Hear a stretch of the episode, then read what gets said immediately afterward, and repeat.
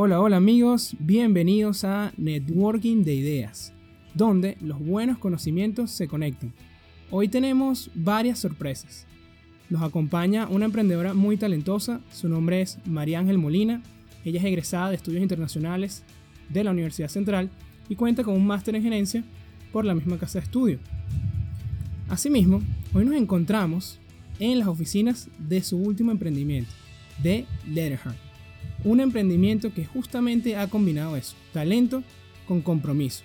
Ellos no solamente se encargan de elaborar peluches, sino que también han ofrecido la oportunidad y capacitación de dar trabajo a las personas que más lo necesitan. Asimismo, los elaboran con textiles reciclables y parte de las ventas de cada producto está destinado a la alimentación de niños en extrema pobreza. Por esa razón, me llama mucho la atención, me llena de motivación eh, traer como invitada a María Ángel por todo lo que está haciendo. Y bueno, quiero darle una fuerte bienvenida al programa. Bienvenida, María Ángel. Hola, Romo, muchísimas gracias por la invitación. Un placer estar contigo acá. Bueno, viendo esta breve introducción que, que hemos tenido de, de, lo que estás haciendo actualmente, pero quisiera que seas tú que nos cuente qué es Leatherheart. Bueno, Leatherheart es un proyecto eh, de triple impacto. En un concepto muy personal, Leatherheart es para mí una extensión de mi propósito personal. ¿okay? Siendo el, el, el, el propósito de Leatherheart crecer a través del cambio de conciencia para lograr un mundo más innovador y sostenible. En ese propósito, ves que por ningún lado dice que hacemos peluches. ¿okay? Ok. Porque no es la razón por la cual existimos. Los peluches son un puente, o, o los productos en general, son un puente que está conectando ese deseo de ayudar con la capacidad real de hacerlo. Excelente. ¿Y cómo nace esta iniciativa? Bueno, eh, Leatherheart, eh, Andrés y yo decimos siempre que con una suerte de serendipia, eh, porque... ¿Qué es eso, María Ángel? Disculpa. Bueno, como una, una casualidad del destino, o una causalidad del destino, eh, que es agradable además, ¿no? Y nace porque yo tuve la oportunidad de irme para una beca en los Estados Unidos de un programa que se llama Jóvenes Líderes de las Américas. Y este programa en el 2017, a finales de, de este año, eh, es un programa patrocinado por el Departamento de Estado de los Estados Unidos. Y yo aplico con un emprendimiento que no es Leatherheart, yo apliqué con un emprendimiento que se llamó Closetin. Y este era, eh, Closetin era una web para la compra y venta de ropa de segunda mano. Pero justo antes de que yo eh, me, me fuera a la, a la beca, decidimos eh, en este emprendimiento, eh, Andrés Solórzano, que también es mi socio en Leatherheart, era compañero de trabajo dentro de Closetin. Y, y para este emprendimiento nosotros decidimos darle una vuelta más social, entendiendo que no todo podía venderse dentro de la plataforma, porque una de las premisas era, era no cuelgues nada que vayas a vender que no le regalarías a tu mejor amiga. Eso nos permitía filtrar que la ropa que allí se comercializaba estaba en buen estado. Sin embargo, habían otras prendas que podían reusarse aunque no estuviese toda en buen estado. ¿Qué hicimos nosotros con eso? Hicimos lo que fue nuestro MVP. eh. Nuestro producto mínimo viable de Leatherheart, para ese momento no lo sabíamos, pero hicimos un- una ELA. ¿ok? Esa ELA, eh, para las personas que, que puedan verla o algunos que conozcan la marca, no tiene nada que ver con la ELA que tenemos ahorita, que es una yegua, precisamente porque era un MVP.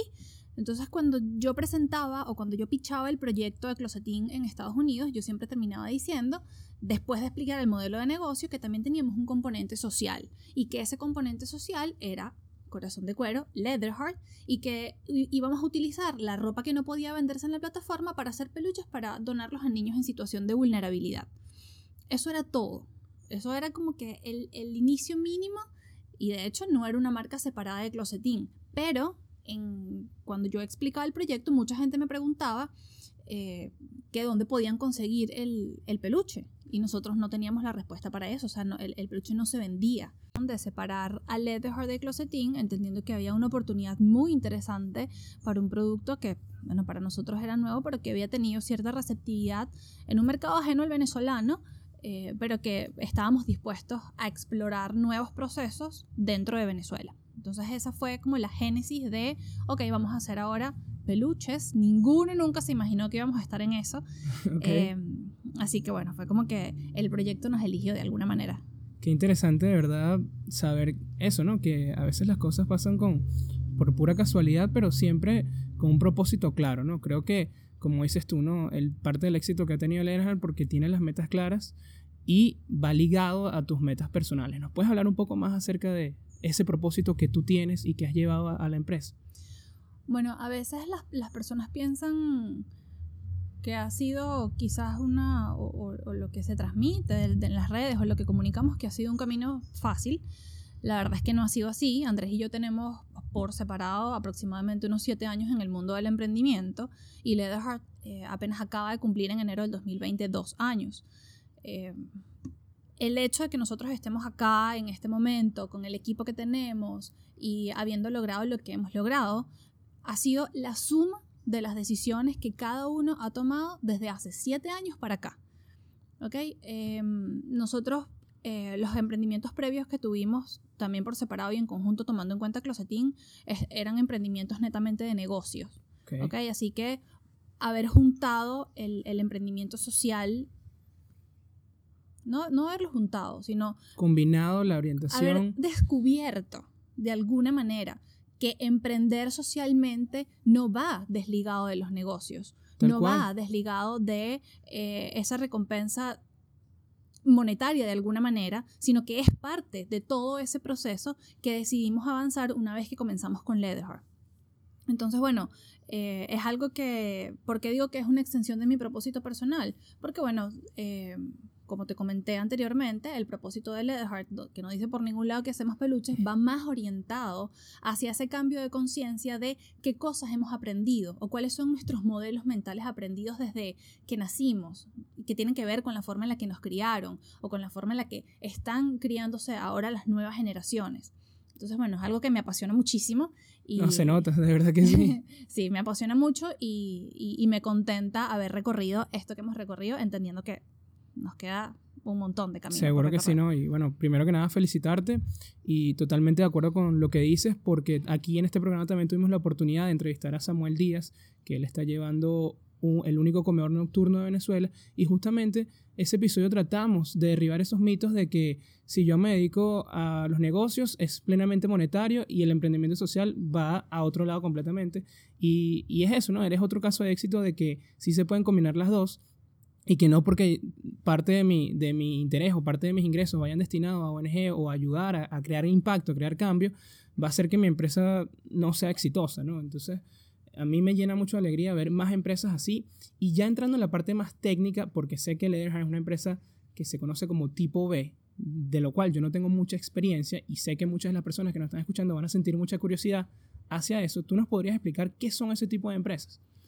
Mira, el movimiento B en general o las empresas B son aquellos negocios eh, que están buscando redefinir el éxito dentro de la economía.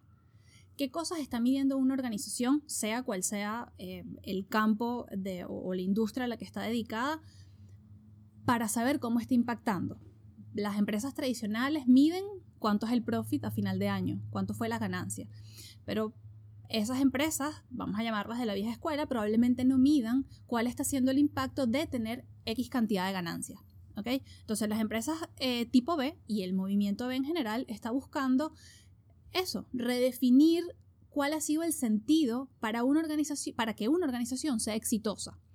¿Qué quiere decir eso? Bueno, nosotros eh, efectivamente somos una empresa nosotros no tenemos figura ni de ONG ni de fundación. Eso ha sido bastante curioso en, el contexto venezolano y también de la región, porque la gente de alguna manera piensa que hubo en algún momento de la historia un divorcio entre lo social y lo productivo. Entonces, si tú dices que yo con un peluche estoy donando platos de comida, por ejemplo, o con el cactus eh, se está, cada vez que alguien compra uno, se, se planta un árbol, la gente lo, lo, relaciona directamente con algo social y dicen, ah, bueno, están ayudando o esto es algo más como caridad. Algo adicional, no, no, como y, y, no lo relacionan con que también, pues el profit que está teniendo la empresa está permitiendo que la empresa siga creciendo. Las empresas tipo B, em, mientras más, lo importante no es la venta per se, sino que mientras más venden, pues más impacto pueden generar, pues más alcance pueden tener.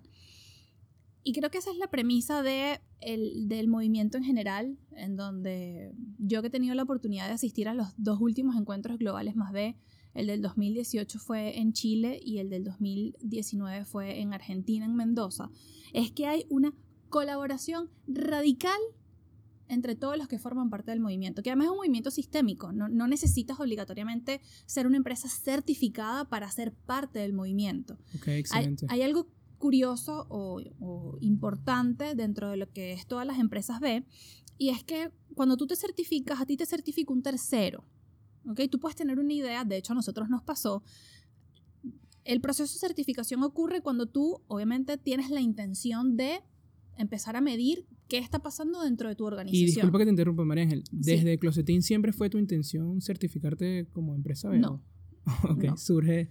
No, no. Nosotros, claro, la certificación termina siendo una consecuencia del, trabajo. que estábamos haciendo. ¿ok? Desde, en Leatherheart, con Leatherheart en particular, nuestra génesis, bueno, siempre fue de triple impacto. ¿Por qué? Porque empezamos a trabajar con eh, material textil reciclado y reusado. Entonces luego dijimos, ok, ya estamos teniendo un impacto eh, ambiental que para ese momento decíamos es un impacto muy pequeño, porque acá en Venezuela no hay cifras de reciclaje. Venezuela no es un país que tiene cultura de reciclaje en ningún aspecto. Sí, lastimosamente es así. Exacto. Entonces, no teníamos tanta información como para medir que ese impacto fuese relevante, pero por algo teníamos que empezar. Entonces el tema también de las ventas, de hecho, nosotros cuando eh, se vendía un peluche teníamos un modelo como súper sencillo. Alguien compraba uno y nosotros donábamos otro. Algo así como lo que hace Toms, la marca de zapatos, que tú compras unos zapatos y ellos donan unos en África. Ok. Eh, y cuando empezamos a hacer lo que nosotros llamamos las experiencias Leatherheart, que son las actividades de donación, y empezamos a ir a comunidades, que las comunidades pueden ir desde liceos, eh, comunidades en barrios, comedores comunitarios, hospitales, etc., nos empezamos a dar cuenta que, bueno, que el tema de la desnutrición y la malnutrición en el país es un tema bien, bien, bien complejo. Y mucha gente en el camino nos dijo como que, pero ¿por qué están haciendo peluches? Si eso no es lo que a un niño le hace falta ahorita.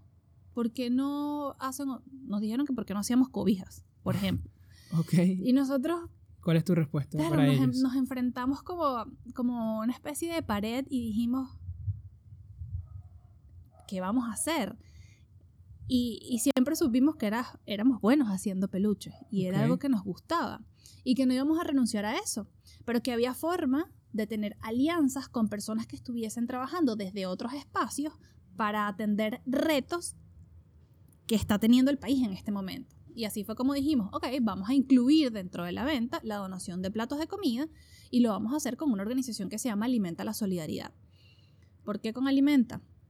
Porque tuvimos la oportunidad de asistir a, a, comedores comunitarios que tenía Alimenta y entender cómo funciona el trabajo de corresponsabilidad que tienen ellos como organización. Ok, hay un match en los valores. Exactamente. Hay valores alineados y dijimos, Además nos gustaba porque no era simplemente darles un plato de comida y ya. Las mamás de los comedores son las que hacen posible que los comedores funcionen. Es decir, ellas entienden que son responsables de que lo que allí está pasando se lleve a cabo con total transparencia y que además con la mejor comunicación entre la organización y la comunidad, etc. Además, Alimenta es como una organización hermana de otra organización que se llama Caracas Mi Convive, que forma líderes comunitarios eh, en, comunidades eh, vulnerables en el país. Así que... Genial, no, no, genial. Y, y es eso, ¿no? De, han logrado, yo también lo, los he estado siguiendo mucho, han logrado involucrar a la comunidad por la sostenibilidad del negocio, ¿no? Bueno, del negocio no, del, del, de la idea. Y, y, eso es necesario para que sobreviva el emprendimiento. Sin embargo, otro, otra nota que nos quedó de nuestra última entrevista con, con Samuel es que él veía, no sé si pasa con Alimento de la Soledad, valdría la pena preguntarle, que por lo menos él lo veía como que quería que su emprendimiento fuera temporal, ¿no? Que no, no, él no veía el comedor toda la vida, ¿no? Él quería que, que esto se solucionara de, de, la mejor manera y que el comedor en algún momento tuviera que dejar de desaparecer. Debe serlo, deben serlo. No, no, no, nosotros no deberíamos tener en Venezuela comedores comunitarios. Lo que deberíamos tener es unos, unos trabajos para esas familias que ellos pudiesen llevar la comida a sus casas sin necesidad de tener un apoyo adicional ni de una organización pública ni privada. Es así. De Qué bueno que tú también lo tengas bien claro. Sin duda, sin duda. el tema de la alimentación es, necesita necesita ser temporal. Eh, porque cuando ya no tienes comedores significa que hay, un, hay una dinamización en la economía en donde la gente puede, tener, puede tener la posibilidad de tener acceso a cosas tan básicas como la comida para su propia familia. De hecho, en Alimenta, ellos, mm, bueno, aquí voy a, voy a pegar de, no sé si eso está bien decir esto, pero el, momento más, más triste eh, en, en la vida de un comedor es cuando se abre un comedor. Y el momento más feliz va a ser cuando se cierre, pero entendiendo qué es lo que hay detrás de eso. ¿Okay? Cuando, cuando ya pensamos así, podemos trabajar en pro de una solución que vaya a ser a largo plazo y que vaya a ser mejor para todos. Y definitiva. y hablando de esta, hablaste de, alianzas, porque tienes muchísimas, ¿no? Y, y, eso realmente ha sido parte de lo que te ha ayudado a que el modelo de negocio haya sido exitoso. ¿Cómo es ese proceso? ¿Cómo te has reunido con las personas importantes? ¿Cómo has conseguido tantas alianzas? Bueno, algo que también Andrés y yo decimos siempre es que a nosotros nos gusta trabajar con la gente que sabe. ¿Por qué? Porque, bueno, porque solos uno puede llegar a lugares, sin duda, y la experiencia no vamos a decir que no vaya a ser buena, pero cuando vas acompañado y cuando efectivamente perteneces a algo como que en el movimiento B dicen que todos somos locos, pero locos lindos, es mucho más gratificante porque cada quien está trabajando desde su área de pasión.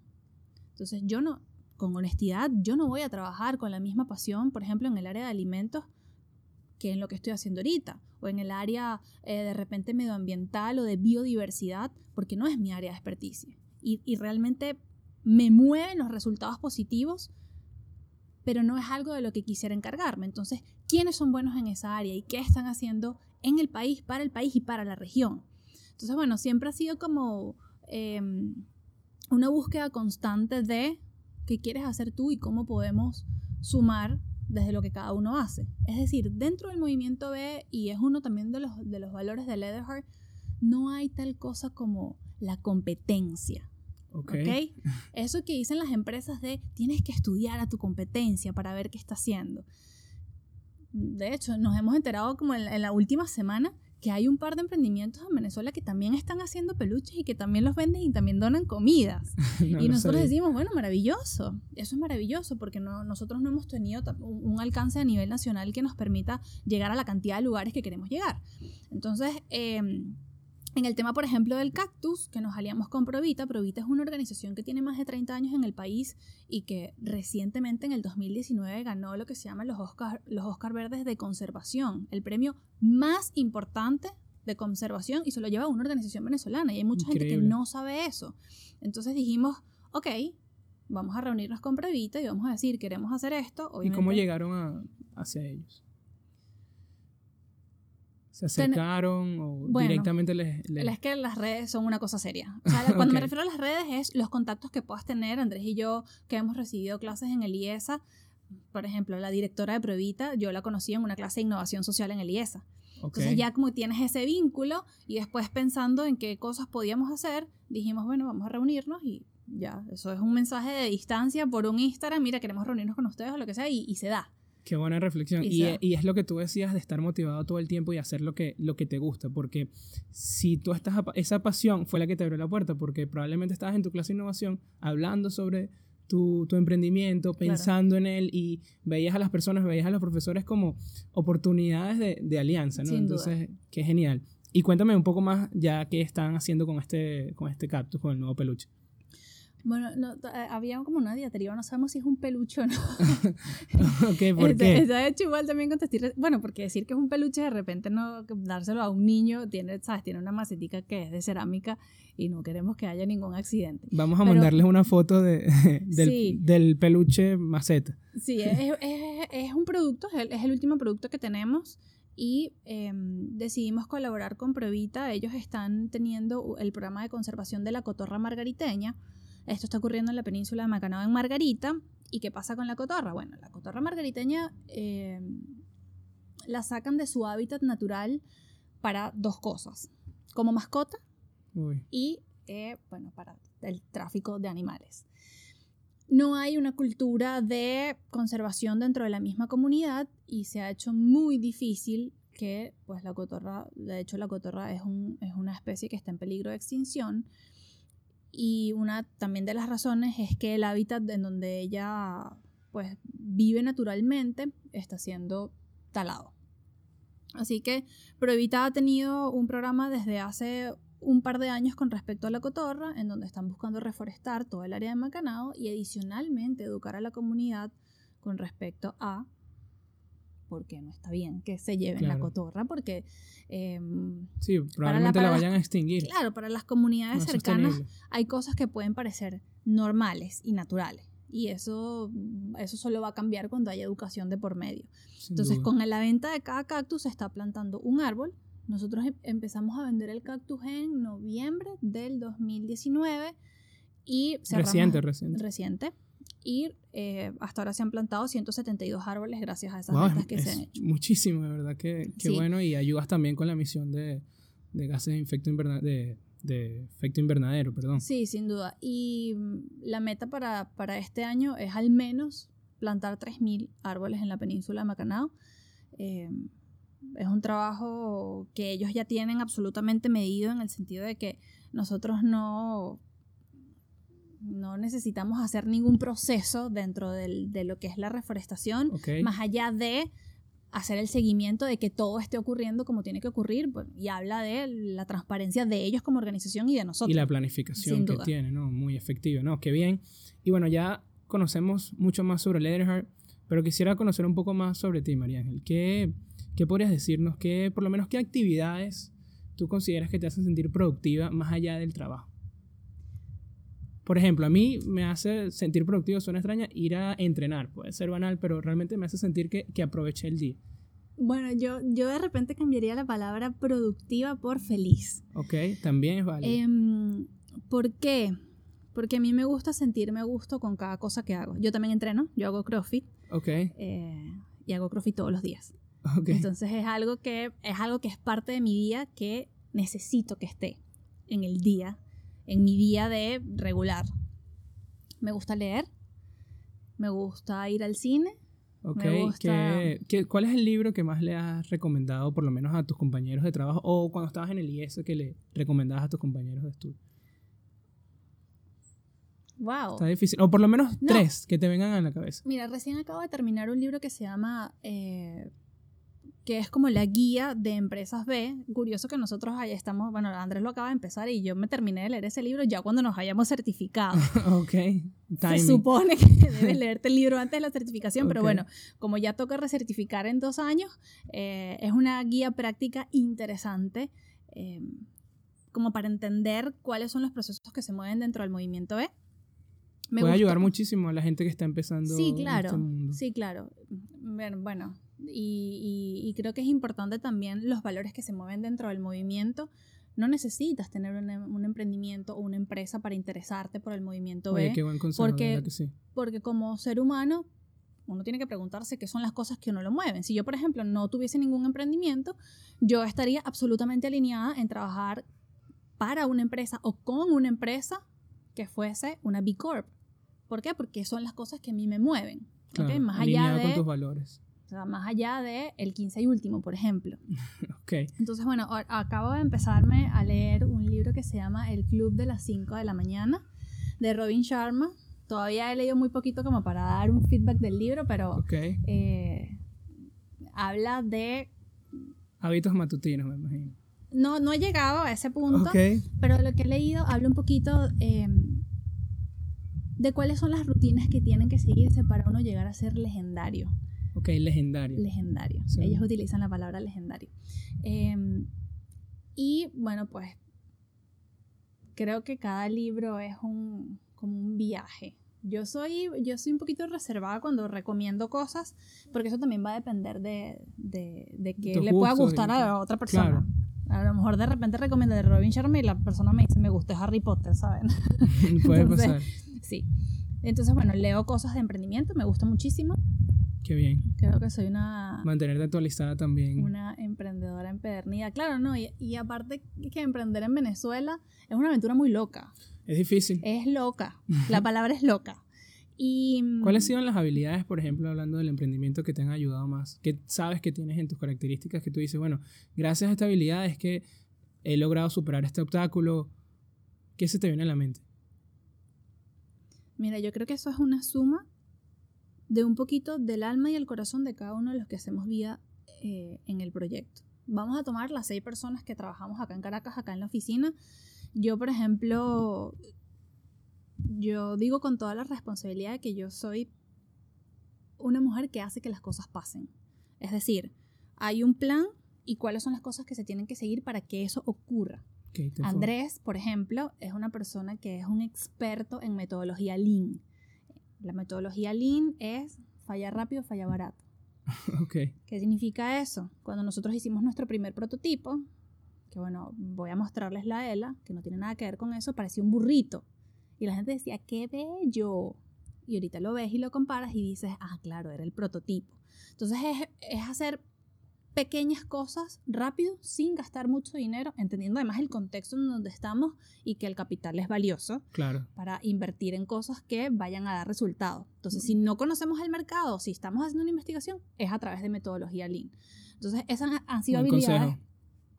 Yo no tengo tan desarrollada la habilidad de la metodología Lean, pero entre sí. Entonces, esa suma de cosas que tenemos ambos es lo que nos ha permitido avanzar y bueno, lograr cosas. A Andrés le encanta pensar o visionar planes futuros. Entonces yo le digo, ok, ya va, dame uno para aterrizarlo. y lo aterrizamos y así es como vamos. Y bueno, sin duda... Estar trabajo en equipo, me lo estás diciendo. Trabajo en equipo, estar en la villita es nuestra burbuja. Eh, eso pues no calificaría como una habilidad, pero siento que nos hemos un poco desprendido de... Nos ayuda a concentrarse. De noticias que no, sé si nos suman tanto valor, pero bueno, nos mantenemos también como enfocados qué está pasando en el mundo en general. Porque nuestra idea no, no es estar en Venezuela porque queremos ayudar a Venezuela, es una de las razones, pero nosotros queremos que Leatherheart sea una marca global. Y eso significa que vamos a hacer nosotros para poder impactar en desafíos globales. Qué bueno. Entonces, la, la visión es una visión amplia. Y por lo menos, hablando de estas decisiones que has tomado con Andrés, de que lo aterrizas, ¿Qué recuerdas o, qué es lo que más recomiendas y, o le dices a tus compañeros en un día de trabajo? Algo que, sea repetitivo, algo que tú digas, mira, yo soy la que siempre le digo, tienes que hacer esto o te aconsejo hacer esto. Bueno, hay varias cosas. Hay cosas. Y algunas están impresas por ahí en la oficina. Me encanta eso. Una de esas es que tenemos que tener un rol activo. Eh, somos un emprendimiento que todavía es un emprendimiento en etapa temprana. Todavía somos... Eh, pequeños en comparación a lo que vamos a llegar a ser. Y el rol activo significa que lo que sea que necesite el emprendimiento, todos tenemos que estar dispuestos a hacerlo. ¿Ok? Em, compromiso. Hay un compromiso, pero bueno, si por ejemplo hoy toca que hay, no sé, que hay un evento y que tenemos que cortar nosotros la concertina, la cortamos y no pasa nada. Y si de repente a mí me toca eh, estoy en una reunión y había que atender otra y hay alguien que no está de repente tan familiarizado, pero le corresponde, lo va a hacer con disposición. Entonces esa es una de las cosas que siempre les digo, al igual que la frase rigurosidad en los procesos, excelencia en los resultados. Eh, Excelente frase, de verdad. Gracias por eso. el orden es importante, yo soy súper ordenada. Eh, y hay otra que está impresa, solo imprimimos ahorita para el 2020. Que no se olvide. Que dice, haz las cosas como, como cuando tu mamá te consiente, con cariño. Con cariñito, dice. Porque bueno, eh, estás en un espacio que está siendo parte de tu vida y uno como ser humano integral pues debería imprimirle ese cariñito a cada cosa que hace. Al momento del entrenamiento, al momento de comunicarte con un cliente, al momento de de pensar en una idea que de repente no hayamos hecho y que consideres innovadora. Creo que ese cariñito es un toque mágico, sin duda. Excelente y creo que se nota en lo, en lo que hacen, ¿no? en los productos. Bueno, ya ir, para ir finalizando, María Ángel, unas últimas preguntitas. ¿Qué hablamos de marca global? Pero ¿qué te gustaría que pensaran? Lo primero que te gustaría que pensaran las personas cuando escuchan Leather.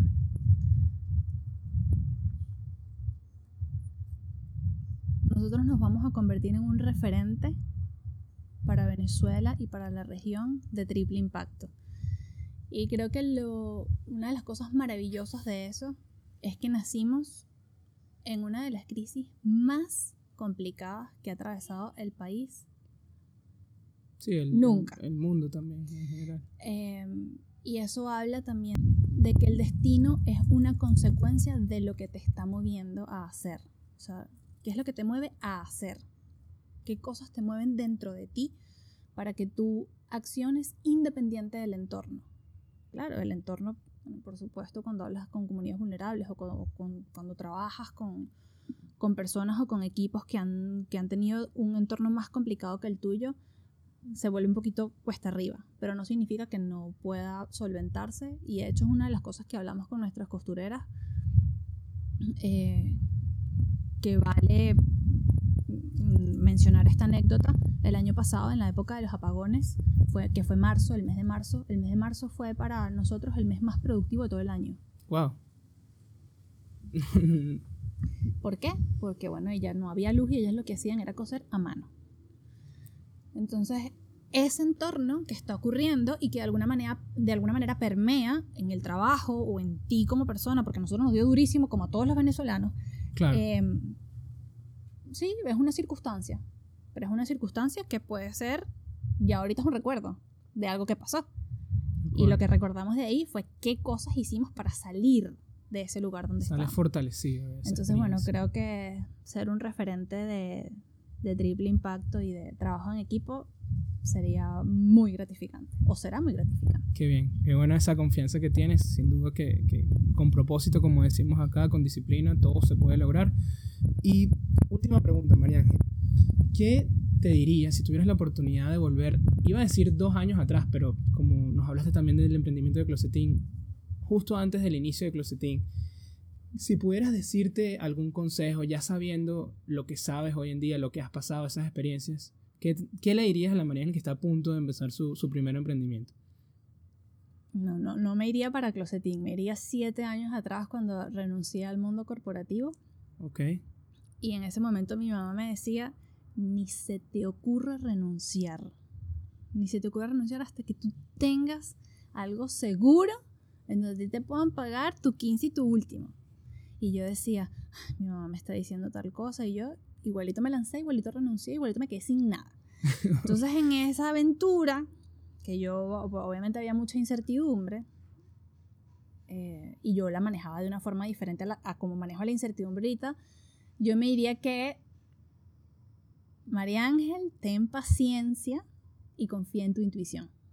Eso es lo que me diría. Excelente, qué buena reflexión y casualmente lo hablamos en unos episodios de la temporada pasada de, la importancia de la paciencia para invertir y también a la hora de cualquier trabajo, ¿no? Porque el buen trabajo siempre tarda en dar frutos, ¿no? El, el, árbol no, no da fruto de un día para otro, sino hay que plantear la semilla, regarla, trabajarla y poco a poco con esa intuición que tú dices, si sabemos que estamos haciendo las cosas bien, vamos a alcanzar los objetivos que queremos. Bueno, es el momento del dato de la semana.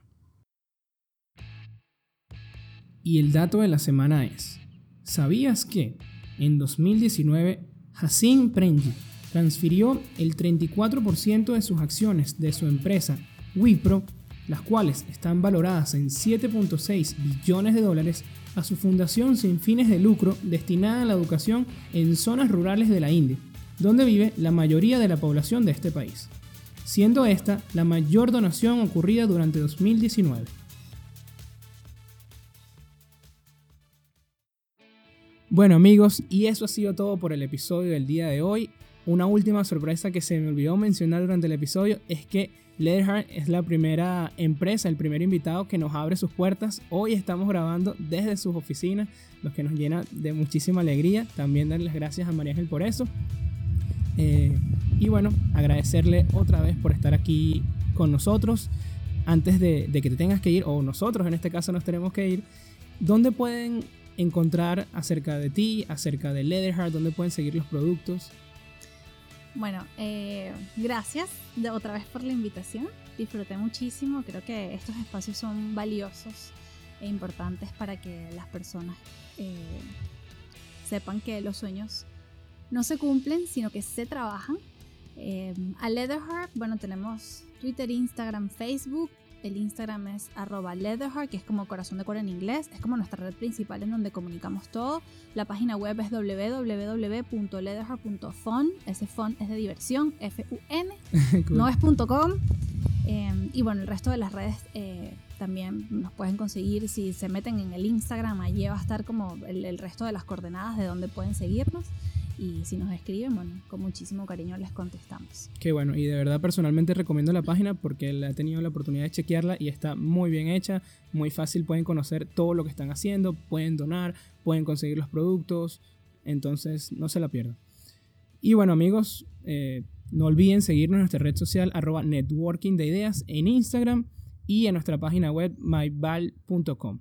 Esto ha sido todo por el episodio del día de hoy.